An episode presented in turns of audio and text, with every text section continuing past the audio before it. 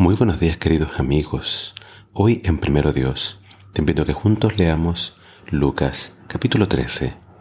Dice así la palabra de Dios. Por ese mismo tiempo había unas personas que le contaron a Jesús que Pilato había mandado matar a unos hombres de Galilea mientras ofrecían sus sacrificios. Jesús le respondió, ¿piensan ustedes que esos hombres sufrieron así porque eran más pecadores que todos los demás? No. Y si ustedes no se arrepienten, todos ustedes también morirán. ¿Y qué piensan de los dieciocho que murieron cuando les cayó encima la torre de Siloé? ¿Eran acaso más culpables que todos los demás habitantes de Jerusalén? No. Y si ustedes no se arrepienten, todos ustedes también morirán. Entonces les contó esta parábola. Un hombre tenía una higuera en su viñedo plantada. Cuando fue a buscar fruto en ella, no encontró nada. Así que les dijo al que cuidaba el viñedo, por tres años he venido a buscar fruto en esta higuera y no he encontrado ninguno. Por tanto, córtala, para que no siga ocupando terreno. El que cuidaba el viñedo le respondió, Señor, déjela todavía un año más. Yo removeré la tierra a su alrededor y le echaré abono, tal vez así de fruto, y si no, da, córtela.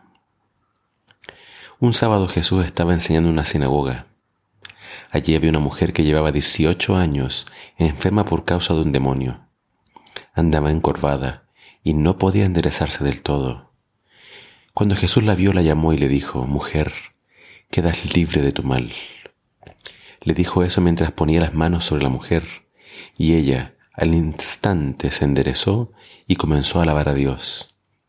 El jefe de la sinagoga se enojó porque Jesús había sanado en sábado y le dijo a la gente, hay seis días en que se puede trabajar. Vengan esos días para ser sanados y no el sábado. El Señor le contestó, Hipócritas, ¿no desatan ustedes su buey o su burro en sábado y lo llevan a tomar agua? Y esta mujer, que es descendiente de Abraham, y a quien Satanás tuvo enfermo por dieciocho años, ¿no se le debía desatar esa cadena en sábado? Cuando él habló de esta manera, sus enemigos quedaron en vergüenza ante la gente pero ésta estaba feliz por las maravillas que él hacía. Un poquito más adelante, el versículo 22 dice, Jesús continuó su viaje a Jerusalén y enseñaba en los pueblos y aldeas por donde pasaba. Alguien le preguntó, Señor, ¿son pocos los que se van a salvar? Él contestó, traten de entrar por la puerta angosta, porque muchos tratarán de entrar y no podrán. Cuando el dueño de la casa se levante y cierre la puerta, ustedes se pondrán a golpearla y gritarán, Señor, ábrenos.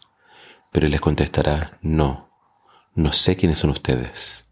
Y ustedes dirán, comimos y vivimos contigo, y tú enseñaste en nuestras calles. Pero él les contestará, ya les dije que no sé quiénes son ustedes. Apártense de mí, malhechores. Cuando ustedes los echen fuera, allí habrá llanto y rechenar de dientes, porque verán en el reino de Dios a Abraham, Isaac, Jacob y a todos los demás profetas. Y vendrá gente del oriente y del occidente, del norte y del sur, para sentarse a la cena del reino de Dios. Entonces verán que los, los que fueron últimos serán primeros, y los que fueron primeros serán últimos. En este relato vemos varias invitaciones al arrepentimiento. Primero Jesús les habla acerca de esta idea que ellos tenían, que si alguien moría de una forma trágica, trágica era porque era muy pecador, muy malo.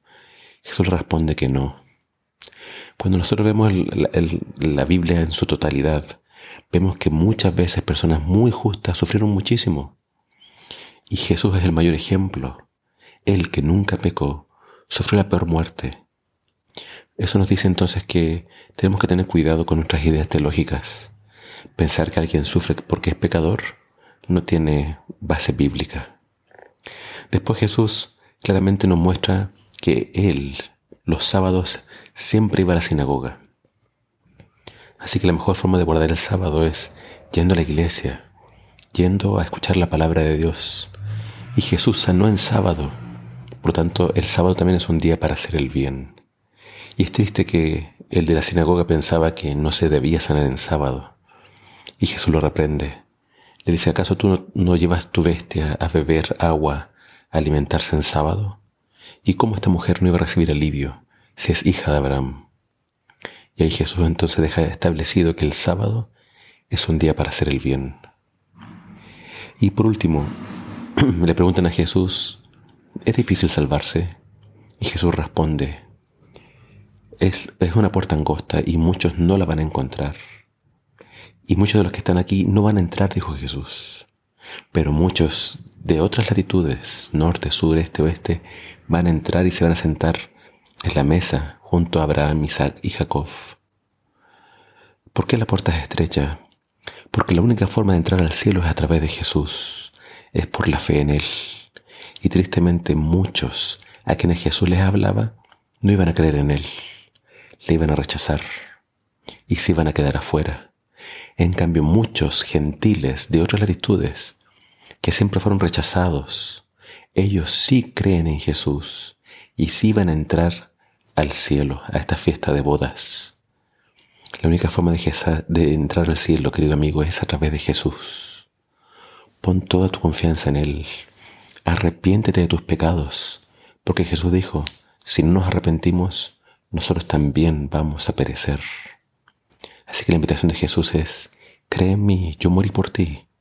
Apártate de tus pecados, haz el bien, y así tendrás un lugar en el reino de Dios. Que el Señor te bendiga.